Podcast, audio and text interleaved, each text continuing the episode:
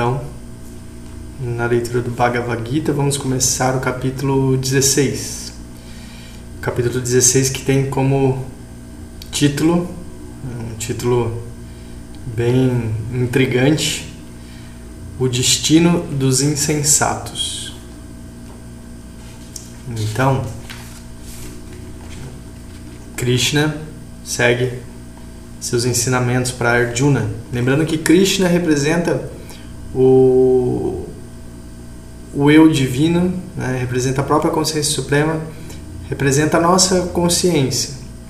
E Arjuna representa nós mesmos, o ser humano em desenvolvimento, na busca da autorrealização, na busca da felicidade, na busca da paz interior, enfim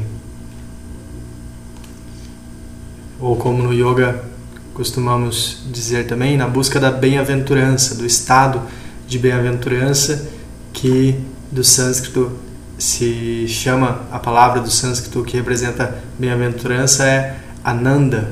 Né? Então Krishna segue com seus ensinamentos para Arjuna dizendo o seguinte: Destemor e pureza de coração, vontade firme no caminho da disciplina espiritual.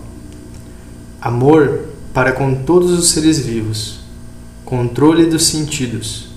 Espírito de sacrifício. Estudo dos livros sacros que falam de autoiluminação. Amor à solidão. Autodomínio. Não violência. Veracidade. Renúncia. Espírito de perdão. Serenidade liberalidade, compaixão, paciência, modéstia, constância, alegria espiritual, mansidão, suavidade, castidade, fortaleza, compreensão, humildade e paz de espírito. São essas as qualidades que caracterizam o ser humano que aspira ao nascimento divino. Ostentação, arrogância, convencimento, ira, brutalidade, pseudo-conhecimento, vaidade e hipocrisia são estes os sinais dos que falham o nascimento divino e que seguem o destino dos Asuras. Vou parar por aqui. Já dando uma explicação. Ele diz ali no final que seguem o destino dos Asuras. Uh, os Asuras são considerados como seres não divinos, os seres que estão uh, perdidos nas trevas, vamos dizer assim.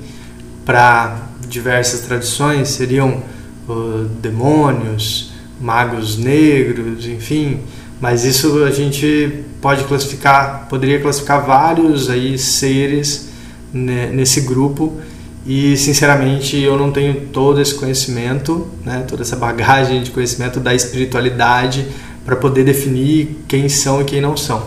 Mas numa visão da yoga mais simplificada, asuras seriam seres que estão perdidos na ignorância e nas trevas, né? E vivendo um sofrimento muito intenso e muitas vezes causando sofrimento também a outros seres. Né?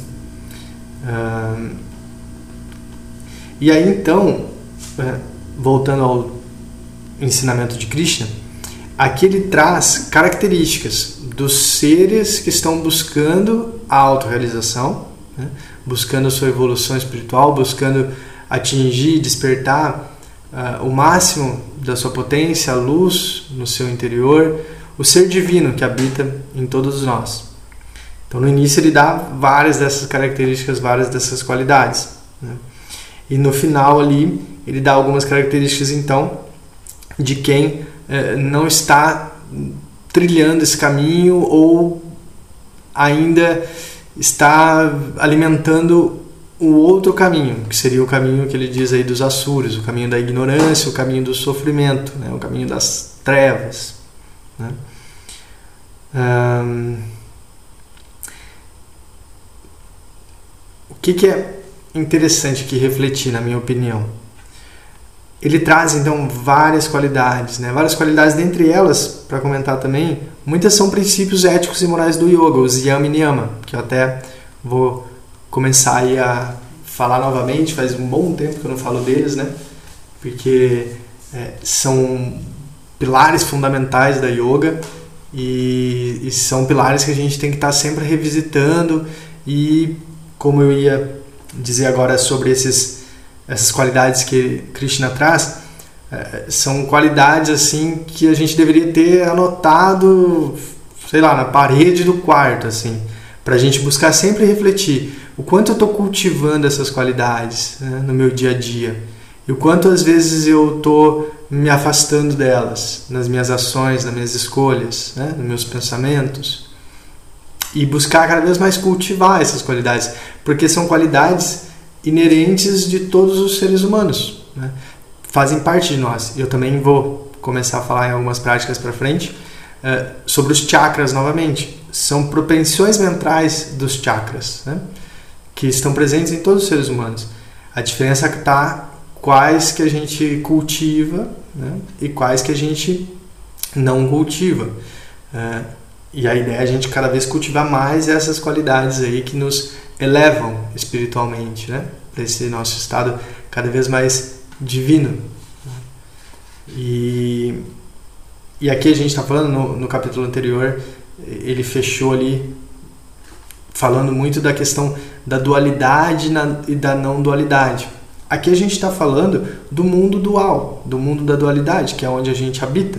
Então a gente tem que viver na dualidade e viver da melhor forma possível nessa dualidade. Né? Jogar o jogo da dualidade, vamos dizer assim.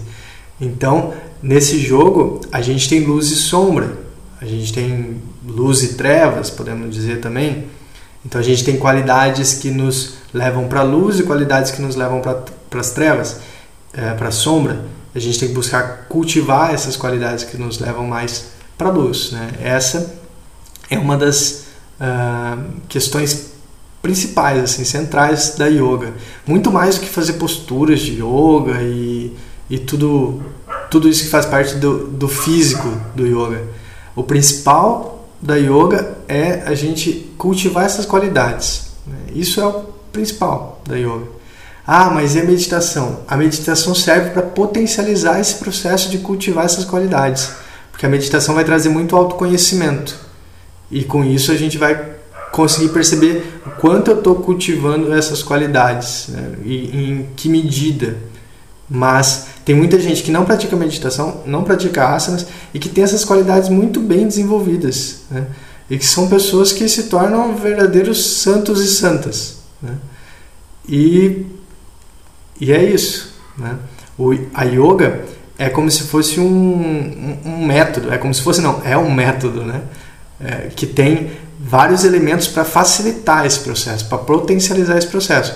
A meditação, as asanas vão potencializar muito esse processo. Então, sem elas, né, é possível também, mas com elas pode ser bem mais fácil. Então, por isso que a gente usa desses outros é, artifícios da yoga também, dessas outras estratégias, ferramentas da yoga também, né?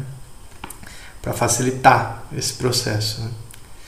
Uh, enfim, é isso. Depois eu vou até mandar uma foto desse trecho, assim, porque é um trecho bem legal e, e essas qualidades, como eu disse, eu recomendo que a gente veja e reveja com frequência, assim, porque é, vale a pena a gente sempre estar tá relembrando delas e nunca deixá-las de lado, assim, porque é muito fácil a gente se perder nos afazeres, nas coisas do dia a dia, né? E, e deixar isso um pouco de lado. Então, tem que estar tá sempre relembrando, né?